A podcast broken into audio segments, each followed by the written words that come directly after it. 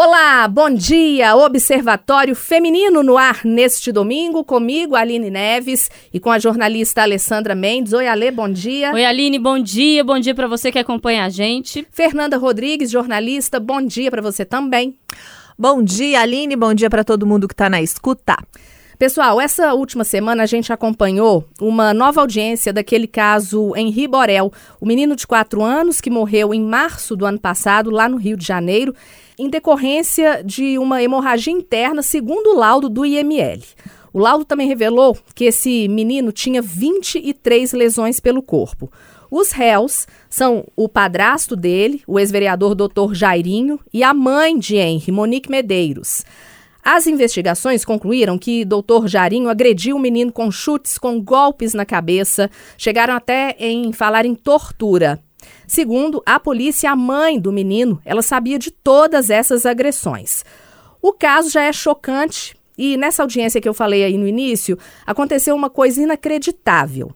Após a juíza Elizabeth Machado Louro ordenar que os advogados do doutor Jarinho só ficassem de pé quando estivessem com a palavra, esses advogados se negaram a seguir a ordem. Vamos ouvir. Se o senhor continuar, o senhor vai sair daqui. A senhora vai me prender, é isso? Não, vou prender não. A senhora vai me prender? Fora do plenário. Se Sua Excelência quiser calar o advogado da prerrogativa, se Vai calar sim, para permitir que eu faça as minhas perguntas. Doutora, a senhora se sente, por favor? Doutora, eu estou mandando a senhora se sentar. Eu sou a presidente do ato.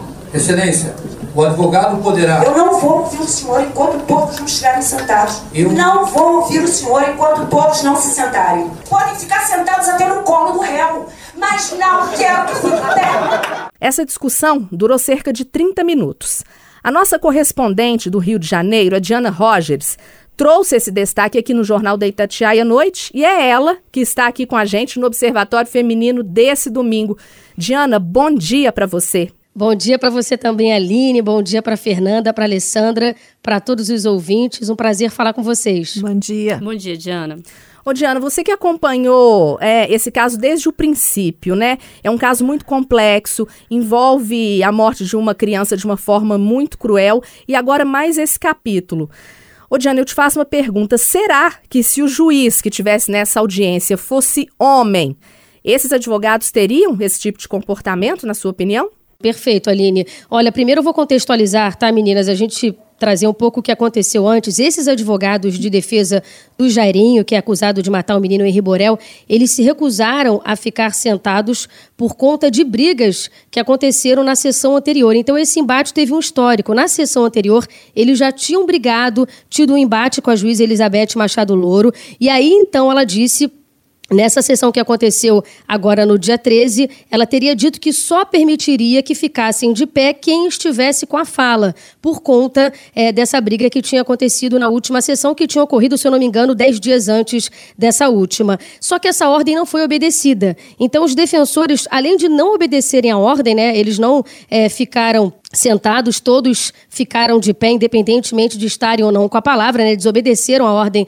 da juíza. Além disso, eles fizeram uma espécie de paredão confrontando a juíza. Então, respondendo à sua pergunta, Aline, se fosse um juiz homem, eu acredito que não teria, não, essa valentia. O fato de se levantarem, é, de ficarem de pé, estupar, é, estufarem o peito, como foi feito, né? eles fizeram aquela espécie de paredão, é uma tentativa clara de demonstrar força.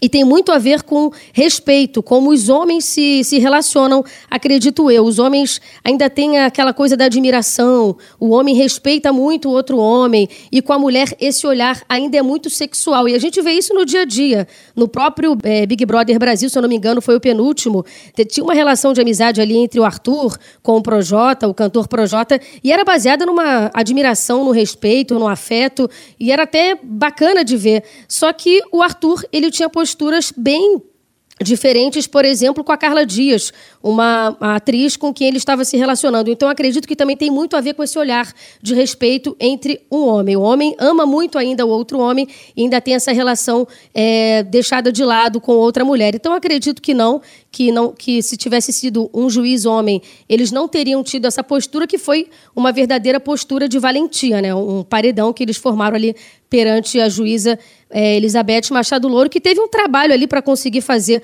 para conseguir apaziguar a situação, já que eles ficaram um longo tempo é, se recusando a ficar, a sentar, a obedecer a ordem da magistrada, meninas. Ô, Alessandra, foi uma afronta, na sua opinião? Certamente, né? Eu ouvindo o áudio, dá para sentir a raiva dela na voz, né? Ela, ela é aquela. Você fica embargado, né? E não é aquela vontade de chorar de medo ou de tristeza, é de raiva mesmo, né? Você vê a, a voz dela embargada, assim. E o que é mais triste dessa história é a justificativa que ela dá é, no final. Na verdade, não é uma justificativa, é uma explicação, e ela fala: Ah, eu já estou acostumada com isso. O que é muito triste, né? Mas se a gente fizer uma, um retrospecto, mulher em lugar de poder chegou recentemente. Em lugar de poder na justiça chegou muito, muito, muito recentemente e numa quantidade muito, muito, muito pequena ainda. Então, é, a gente precisa entender que isso é um cenário do que acontece todos os dias em diversos outros recortes, mas olhando para o recorte da justiça, ele é ainda mais emblemático porque ela está ali representando a lei. Então, quando o homem afronta uma mulher naquele lugar, ele está afrontando também a lei. E ele não liga para isso. Porque, na verdade, para ele, a lei ali deveria ser um homem, porque era o que ele estava acostumado até esse momento. E é um processo natural, porque na hora que ela sobe o tom e diz, ah, faça isso, sente onde quiser, no colo inclusive, as pessoas riem, como se aquilo ali fizesse parte do dia a dia e na verdade faz. Se a gente fizer uma reflexão, quantas vezes a gente já não foi confrontada em alguma situação pelo fato de ser mulher? E olha que a gente não é juíza. A gente está longe de ter o poder de uma juíza. Ela representa a lei. A gente é mulher que está aqui embaixo tentando outras formas. Lembrando que, por ser uma juíza, ela já faz parte, além né, dessa casta da justiça, ela faz parte de uma elite é, financeira, inclusive, do país. A gente está falando de uma, uma mulher que ganha muito dinheiro, que tem poder, que tem influência. Você imagina as que não tem. Isso. Eu me recordo assim, de cabeça de vários casos que aconteceram comigo, mas um que acontece com muita frequência. Eu vou no depósito comprar é, resistência para o chuveiro e o moço do depósito, todas as vezes que eu vou comprar, e, e, a gente sabe que chuveiro, né? A resistência queima. No é. frio você liga ele, sai pouquinho água, um Alessandra? Principalmente Um abraço, queima mesmo. Esse ano já queimou duas. Então eu vou lá comprar resistência que não é barata, não peço a opinião do vendedor com relação a nada, eu chego e falo: "Ah, eu quero tal resistência". Aí ele sempre me faz duas perguntas. A primeira é: "Você tem certeza que é essa tal resistência? Porque eu não troco". Se você comprar errada, eu não troco. E eu já observei que ele não pergunta isso para outras pessoas, porque eu fico na fila do depósito, então outras pessoas vão comprar. Ele não pergunta quando é homem, ele pergunta quando é mulher. Aí eu, eu falo, aham, já observei, eu venho aqui comprar com muita frequência, então eu, eu sei que é esse. Aí ele fala, é, e quem vai trocar para você? É seu marido, seu pai, alguém que você vai contratar? Porque se abrir, eu não troco também, tá? Aí eu falei, não, quem troca sou eu todas as vezes. E ele sempre dá um risinho e fala, ah, entendi, mas só reiterando, se der alguma coisa errada, eu não troco.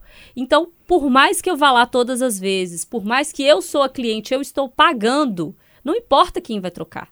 Não importa, eu não tenho que dar esse tipo de satisfação mas é sempre um questionamento que a gente tem que ver. E aí eu estou dando um exemplo assim muito básico do que que no, nos acontece todos os dias. E eu aposto que vocês também têm diversos outros exemplos. Então, se há a coragem de afrontar a juíza, que é elite financeira, intelectual do país e a representante da justiça, que dirá, gente? Eu acho que a, a, Alessandra falou sobre a juíza falar que já está acostumada. É. É, eu acho que a gente precisa repensar esse já estou acostumado. Porque sim, gente, é complicado, é chato a gente ficar tendo que falar, às vezes, a mesma coisa o tempo inteiro. Mas a gente já está cansado de ver exemplos também, por exemplo, nas câmaras, nas assembleias. Né? Sempre tem ali alguma mulher na política, no poder, que ela é impedida de falar, ela é calada é, querem falar mais alto. É, é, o tempo inteiro a gente vê isso. Então não tem como acostumar. É preciso falar. Porque a gente está chegando nesses espaços de poder, como a Alessandra também já mencionou, há pouco tempo. Mas estamos chegando. E vamos continuar agora, sempre em maior quantidade, ocupando mais locais. Então, é, é seja a Alessandra é, consertando o chuveiro dela. É, eu tenho um episódio muito bacana, assim, que parece uma coisa muito simples, mas é muito emblemático. É, no meu primeiro apartamento, eu fui morar num prédio e ele tinha muitas mulheres, muitas mães solo. E eu comprei uma máquina de lavar e eu ficava na minha área de serviço para poder instalar a máquina de lavar e uma ou duas nas janelas delas, é, me ajudando a instalar isso parece uma coisa simples, mas quando eu lembro essa cena, e é uma coisa que é, nos realiza, porque nunca a gente tem a capacidade de fazer certas coisas, é, seja ela uma coisa simples de você instalar uma máquina de lavar ou de você conseguir é, consertar um aparelho em casa que seja estragado, a estar tá ali exercendo a lei, sendo ali a porta-voz da lei. Então, assim, não tem medida para tentar é, nos enquadrar, nos calar e nos limitar. Ô, Diana, a gente tem esse áudio da, da juíza, né? É, comentando, falando dessa afronta. Vou colocar aqui rapidinho para o nosso ouvinte escutar. Mas eu devo dizer que essa infeliz expressão não me atingiu. Né? Até porque é, nós, mulheres, estamos acostumados com misoginia. Isso aí é claramente misógino. E eu não vou nem comentar sobre isso. Isso aí não merece, não merece nem um comentário, né? Porque eu achei assim, é, deselegante, sim, mas tão tão pobre que eu não vou nem me, me, me, manifestar sobre isso. É mais uma manifestação misógina a que eu já estou mais do que acostumada e vamos seguir em frente. Diana, isso que a Fernanda falou, né? A gente não pode se acostumar. Eu também tenho um caso assim. Eu cuido do meu filho praticamente sozinha e muitas vezes sou questionada, já me questionaram até sobre a sexualidade do meu filho. Ele é um menino criado por uma mãe. O que que vai ser deles? Falta um pai, precisa de um homem ali para dar o, o, direcionamento? Muitas vezes eu sou questionada por isso. O que é engraçado, né? Porque os pais desaparecem. Sim. Muitos filhos não têm nem nome. e se isso fosse determinar a sexualidade de alguém, então, minha filha, o negócio tava é. As pessoas se preocupam muito em discutir o aborto em vez de discutir a paternidade, né? Isso é. também é uma questão é impressionante, né? Onde estão os pais? Gente, eu tenho pulso firme sendo mulher. Eu sou, eu sou mãe, eu preciso educar né, o, o, o menino. Eu, eu também nunca vou me acostumar com esse tipo de comentário. Diana, e você? É, não, jamais. Só fazendo um comentário sobre esse áudio da juíza, Rainha de Copas é uma mulher descontrolada, né? Então, quando a mulher tenta se impor, a Aline estava falando isso no início, quando a gente tenta ainda mais nessa posição de magistrada, de juíza, ela, quando tenta se impor, que foi o que aconteceu é, durante a sessão aqui no TJ, no centro do Rio, ela levanta um pouco a voz, ela é descontrolada. A mulher sempre é colocada como a maluca, a louca, isso em vários episódios, né? É, não só nesse que a gente acaba de escutar, mas diversas vezes quando a mulher sofre violência doméstica, por muitas vezes existe, as pessoas desacreditam que de fato ela está sofrendo aquilo, porque ela é uma descontrolada. Diversas vezes o homem utiliza esse termo dizendo que ela é maluca, que ela é louca. E no, no dia a dia, gente, na rotina, na minha rotina, eu também por diversas vezes passo essa é, cenas de machismo e que, é, infelizmente, a gente se acostuma, né? Como diz a juíza, mas a gente se acostuma, mas não pode deixar se acostumar. Eu sou jornalista, mas eu toco bateria, por exemplo. E várias vezes eu, na noite, tocando bateria, que não é um instrumento muito atribuído às mulheres, né? As mulheres tocam mais violão, uma coisa mais delicada, uma flauta doce, um violino, uma harpa um piano, né? Uma coisa mais delicada, e eu toco bateria. E várias vezes, nossa, para uma mulher você toca bem. E a pessoa, quando emite esse comentário, ela acha que está trazendo um elogio. E no início eu agradecia, sorria. E hoje eu me imponho, né? A gente já começa a falar, mas para você ver como que, que o machismo está enraizado, né, meninas? Para uma mulher, até que você toca bem. Nossa, como você toca bem para uma mulher. Porque as pessoas estão acostumadas a ver um homem tocar bateria. Então, o meu dia a dia eu também sofro bastante machismo é, nesse sentido também. E, como você falou, você é mãe é, não, não tem um pai para cuidar e as pessoas acham que precisa daquele pai que tem alguma coisa incompleta, né? E, e, em vez de tentar entender onde está o pai, prefere criticar a mãe que não tem alguém, né? Quem é você que não botou um pai para cuidar dele, né? É sempre a mulher, é sempre a culpada de tudo, até dela ter sido vítima em alguns casos, de não ter um pai ali, ela também é culpada por estar, por estar sozinha cuidando de um, de um menino. Então é impressionante como, é, em todos os momentos, a gente tem que se defender, até quando a gente é vítima, né? E na hora que a gente vai lá e e peita e reivindica, Alessandra. Ah, ah você é doida. Pode. Nossa, você descontrolada. Pode. Tá descontrolada. O que, que é isso, Alessandra? Rainha de copas, né? Pra que copas. isso tudo? É. é engraçado, né? Assim, como se, a gente for comparar comportamentos e adjetivos, quando o homem se impõe, seja no trabalho, seja em casa, seja com os amigos, nossa, como ele é forte, nossa, como ele é assertivo. Quantas vezes eu já ouvi isso? Nossa, fulano é tão assertivo, né? Ele é, vai, faz um comentário, é cirúrgico. Mesmo que isso afete a pessoa, tá falando com o funcionário, mas é assertivo, não passa do ponto. Aí a mulher é o quê? Louca, porque louca é, é comum, né? É. Se você falou um pouquinho mais alto, é louca. É. Tá de TPM. Barraqueira. Barraqueira tem demais, né? Barraqueira, louca, descontrolada. Mas são aqueles que, que te pegam no que é mais caro, né? Porque ao mesmo tempo que a sociedade te cobra um posicionamento, porque te cobra, né?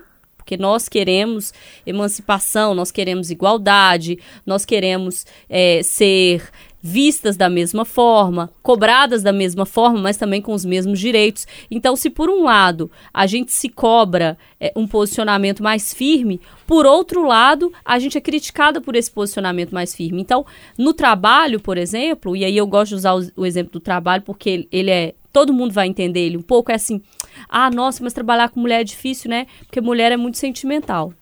Aí tem um problema, porque mulher é muito sentimental. Mas aí, quando a mulher não é sentimental e que encara as coisas é, com o profissionalismo que se encara quando é um homem, chefe, ah, não, mas ela não tem condição, não tem sentimento nenhum, nem parece que é mulher, não tem é. condição. Olha lá, dura. Insensível. Igual uma pedra, insensível. Parece um homem. Aí quando ela sobe o tom, descontrolada. Não, porque não tem condição, né? Ah lá, não tem controle emocional nenhum. Então, assim, é uma roleta russa que se você for pro lado do sentimento, tá errado porque é mulher. Se você for pro lado que não é sentimento, tá errado porque é igual ao homem, mas não pode ser igual ao homem. Então, realmente é muito difícil. Você é cobrado o tempo todo para estar tá dentro de uma caixa que te coloca num lugar menor, onde você vai ganhar menos mas você vai ser exigida muito mais, porque você tem dupla, tripla, quádrupla jornada. E assim, eu fiquei pensando, agora lembrando da Diana no carnaval, dos absurdos que devem ter acontecido por lá. Nossa, principalmente em blocos de carnaval, né? Na Sapucaí ainda tem ali um respeito, a gente está com microfone, se diz no trabalho no dia a dia, no é. carnaval? É. É, na Sapucaí a gente ainda tem um microfone, de uma certa forma existe aquele respeito, mas o carnaval, bloco de carnaval, Meninas, é muito complicado o, o, bloco de carnaval. A gente, o tempo todo, é, é, tem que ficar preocupada, ainda mais aqui no Rio de Janeiro, né? A gente anda sempre com medo aqui no Rio de Janeiro. E bloco de carnaval é como se as pessoas tivessem liberdade para fazer tudo. E aí bota uma roupinha mais curta, acha que quer ficar com todo mundo é, acha que está disponível, né? A mulher, ela, ela, a culpa é sempre dela. Isso ainda é, é, muito forte aqui no Rio de Janeiro. O Rio de Janeiro passa essa imagem de cidade descolada, mas ainda é muito atrasada, ainda é muito machista a cidade do Rio de Janeiro. Então a gente bota uma roupinha mais curta é, e parece que a gente está disponível. Então se alguém der em cima, a gente que deu essa essa liberdade, a gente não teve culpa. Poxa, mas ele entendeu que estava tudo bem. Então eu já sofri bastante aí em blocos de carnaval, mas eu, eu sinto que é, a gente está num momento em que, por mais que é, seja um governo que não potencialize o não machismo, né, que não tenha, que não traga essa visão, né, porque a fala de um, de um líder influencia muito. Eu acho que como as pessoas estão é, revoltadas com esse não, com essa não crítica que vem acontecendo, é, tá, tá, estão surgindo muitos manifestos, muitos protestos. Então, ao mesmo tempo que a gente vê, de um lado, uma galera com esse pensamento machista, que ainda acha que a mulher, é, se está de roupa curta, ela tem que estar disponível, vi uma outra massa do outro lado, também muito grande, que estava embaixo do tapete. Então, acredito que essas pessoas que estavam um pouco escondidas, essa galera que que não aceita mais é, essa é, que diz não, né? Não é não, que ainda tem que, que traz essa fala, essas pessoas estavam um pouco escondidas, retraídas e elas se sentiram motivadas. Eu não sei se eu estou me explicando bem, mas elas se sentiram motivadas a aparecer, a mostrar que elas têm força, né? As mulheres, enfim, homens também que não aceitam isso, né? Que não são machistas, se sentiram motivadas a, a, surgir com essas falas importantes diante do outro lado que também apareceu com muita força. Então, acho que foi importante isso tudo acontecer, meninas. Mas eu sinto que, que o protesto está vindo hoje com muita força, porque o outro lado também veio com muita força. Então, acho que não teria surgido tantas mulheres feministas, tantas pessoas se indignando, acho que estavam um pouco mais escondidas, se do outro lado também não tivesse surgido é, dessa forma, entende? Fernanda, quando ela fala que já está acostumada, né? Então, claro, não foi a, a, primeira vez. Essa, essa frase dela foi a que mais me impactou, assim, a juíza, né? Falando, eu já estou acostumada. É, o que eu disse, né? A gente não pode, não pode estar tá acostumada. Cansa, gente. Eu queria dizer que quem escuta e fala assim, ai, ah, gente, já vê essas meninas falarem isso de novo. Gente, a gente queria não ter que falar. É. Cansa. É, acredite, tá? Acredite, cansa ficar repetindo esse mantra do respeito, dos direitos iguais. É, mas faz necessário. A gente, graças a Deus, tem aqui, pode falar para milhões de pessoas aí que estão nos ouvindo através do microfone da Itatiaia que Sim, você tem todo o direito. Homem e mulher são direitos iguais e devem ser respeitados da mesma forma, seja em qualquer ambiente, seja em qualquer trabalho. Meninas, vamos para os quadros então, curti, compartilhei? Vamos lá. Hashtag curti, compartilhei. Alessandra, o que, que você quer compartilhar? O que, que você curtiu essa semana aí? Então, já tem algum tempo, na verdade, que eu curti é, esse documentário, mas eu quero compartilhar porque ele faz muita conexão com essa discussão que a gente está fazendo, que é um documentário de 2015, é, de janeiro de 2015, quando ele foi lançado. Ele está disponível em algumas plataformas de streaming. É, chama The Mask You Live In. É, é, a máscara em que você vive. É um documentário que fala exatamente sobre como é difícil ser homem nessa geração. Porque, na verdade, a gente está falando aqui da dificuldade de ser mulher. E a pessoa que está ouvindo a gente fala: Ah, mas nossa, mas não fala sobre como é difícil ser homem. É muito difícil ser homem. E ser homem numa geração em que o homem é cobrado a ser machista. Ele é cobrado a ser forte, a não chorar, a ser garanhão, a ser pegador e a fazer o que o advogado faz com a juíza, porque isso é o, o normal. Você vai subir o tom com uma mulher, mesmo que ela seja juíza, porque você aprendeu desde sempre que você é homem e que não importa o lugar em que ela esteja, você é superior a ela. Você pode gritar, você pode afrontar, você pode fazer o que você quiser, mesmo que ela represente a lei. Então, esse documentário vem mostrar como meninos são educados a serem futuros agressores, machistas, desrespeitadores, como isso também é uma cadeia que pesa sobre esses meninos que não podem chorar, não podem ter sentimento, não podem vestir as roupas que querem, da forma que querem, do jeito que querem, porque eles têm que ser condicionados a serem os grandes machões que vão no futuro fazer o que a gente já sabe. Fernanda, o que, que você quer compartilhar? Vou compartilhar é, um documentário também que é um pouco nessa linha de que as mulheres não são ouvidas e mostra como a justiça ela tem seus problemas em todas as, toda parte, todas as partes do mundo. É, o documentário chama Pai Nosso com interrogação. É sobre um, um especialista em fertilidade e ele é, vocês vão lembrar muito aqui no Brasil do caso do médico Abdelmaci, uhum. né?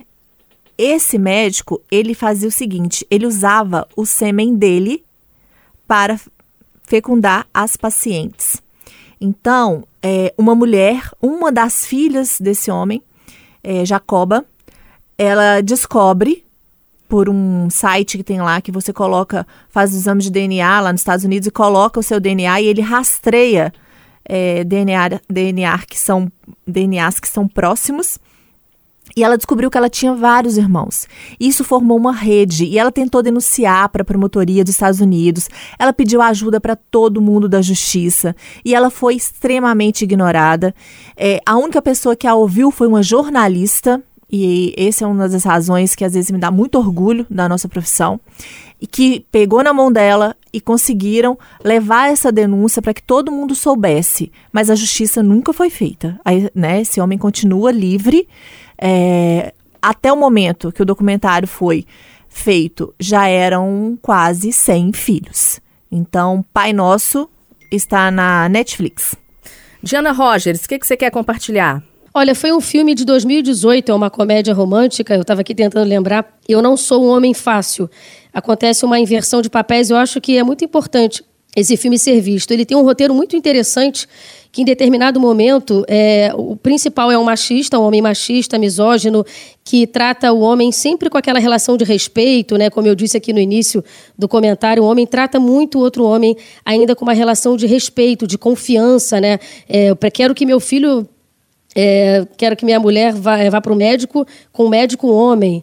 É, o meu filho vai nascer no médico homem. Isso ainda existe muito. Então, o homem tem uma relação muito de respeito com outro homem e de um olhar ainda muito sexual com a mulher. Então, esse filme, em determinado momento, acontece uma inversão de papéis e o filme leva o espectador a um mundo completamente paralelo. Então, é, quando acontece essa inversão de papéis, as mulheres começam a comandar a sociedade matriarcal e os homens, é, durante o filme, são tratados é, como sexo frágil. É um filme bastante interessante. É exatamente o que acontece hoje, só que é o contrário, né? Então, eles estão de shortinho curto atravessando a rua, é, as mulheres que comandam as grandes empresas. Então, é um filme muito interessante, é uma discussão social bastante interessante.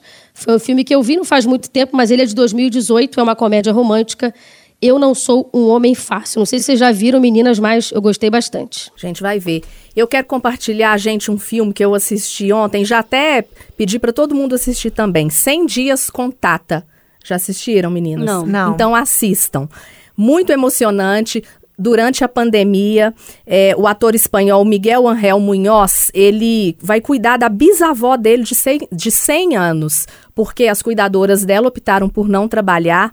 Ele, um homem de 40, a bisavó de 100, tendo que conviver 100 dias ali. Ele na flor da idade, no auge, e ela naquele ritmo, tudo devagarzinho, com as manias dela.